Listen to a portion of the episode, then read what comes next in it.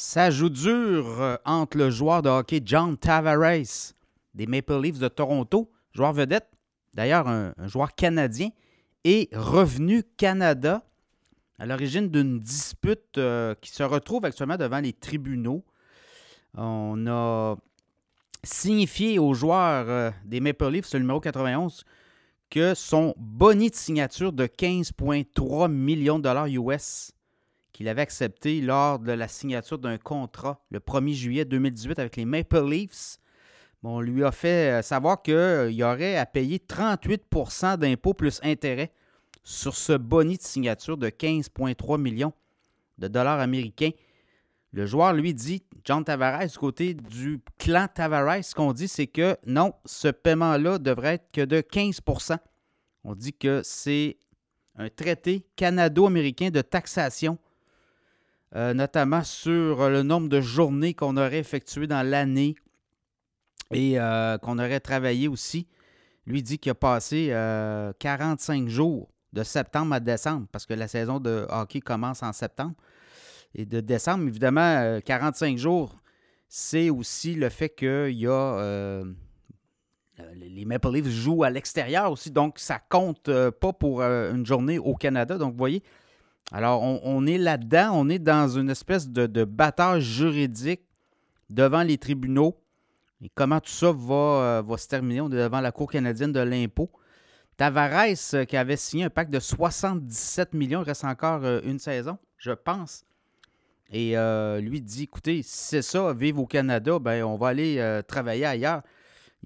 Il, était joueur pour les Maple. avant Maple Leafs, il était avec les Islanders de New York. On dit qu'il aurait refusé d'ailleurs euh, un offre pour aller jouer à San Jose, une, offre de 91 millions de dollars US. Euh, il avait préféré venir jouer au Canada pour son équipe euh, originale de l'Ontario, pour les Maple Leafs. Et là, on dit également que cette décision pourrait avoir un impact sur la suite des choses, notamment pour les équipes canadiennes qui veulent aller chercher des joueurs. On sait que la Ligue nationale de hockey, les joueurs sont payés en dollars américains. Et c'est toute l'histoire de la taxation, de l'imposition hein, qui euh, crée euh, beaucoup de problèmes pour ces équipes canadiennes qui doivent recruter des joueurs de toutes les nationalités, mais également euh, se battre contre la fiscalité américaine qui est beaucoup moins imposante. Et selon lui, selon le clan Tavares, ça va être à suivre parce que tout ça pourrait avoir un impact sur les prochaines renégociations de contrats des joueurs au Canada. Il faut dire qu'au fédéral, taux d'imposition maximale est passé de 29 à 33% en 2016. Donc, voyez-vous, les riches, on veut les taxer davantage. Évidemment, il y a des traités. Là. Si on est aux États-Unis, les joueurs sont euh, imposés selon le nombre de jours qu'ils euh, sont présents pendant la saison, euh, soit au Canada aux États-Unis. Donc, il y, a il y a des technicalités, là, mais quand même c'est intéressant de voir euh, cette, euh, cette, problématique qui apparaît et qui euh, démontre clairement que la fiscalité canadienne n'est pas très attirante pour les joueurs, notamment les joueurs de hockey. Évidemment, c'est des gros salaires, on le sait, payés en dollars américains, mais quand même, ça illustre ce débat-là.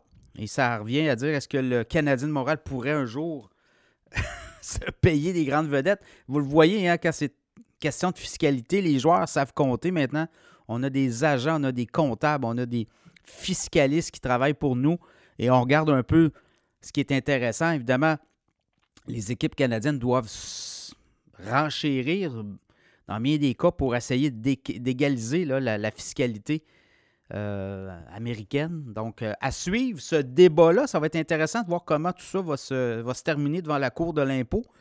Évidemment, est-ce que John Tavares aura raison? Ben, c'est quand même 8 millions de dollars de différence. Donc, 8 euh, millions de dollars US, si ça coûte euh, quelques centaines de milliers de dollars, ou je sais pas, quelques dizaines de milliers de dollars de frais d'avocat, ça vaut la peine d'être challengé. Donc, à suivre, euh, John Tavares qui se retrouve devant la Cour de l'impôt au Canada pour contester la valeur de son boni, là, notamment la valeur de l'imposition de son boni.